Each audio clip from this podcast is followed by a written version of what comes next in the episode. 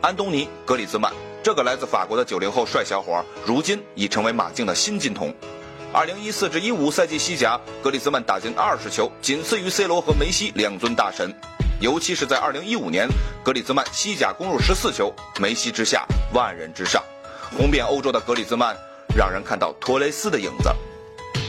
身高一米七六，体重六十七公斤，格里兹曼的身形在肌肉横飞的职业足坛显得极为瘦弱。格里兹曼六岁时加盟家乡的马孔俱乐部，他的父亲正是这支球队的教练。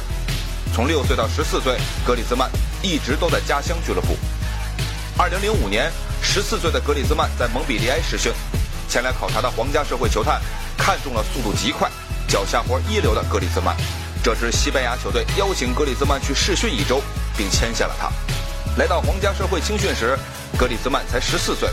二零零九年，十八岁的格里兹曼晋升一线队，从此走上星光大道。二零零九至一零赛季，皇家社会夺得西乙冠军，升级西甲。格里兹曼在三十九场联赛中打进六球。接下来四年，格里兹曼愈发出彩。西班牙国家队曾想规划格里兹曼，但法国小伙予以拒绝。年轻时的格里兹曼也曾经放纵过。二零一二年十月，格里兹曼在法国 U 二十一场比赛之前的夜晚，和众队友泡吧狂欢，法国足协重罚格里兹曼。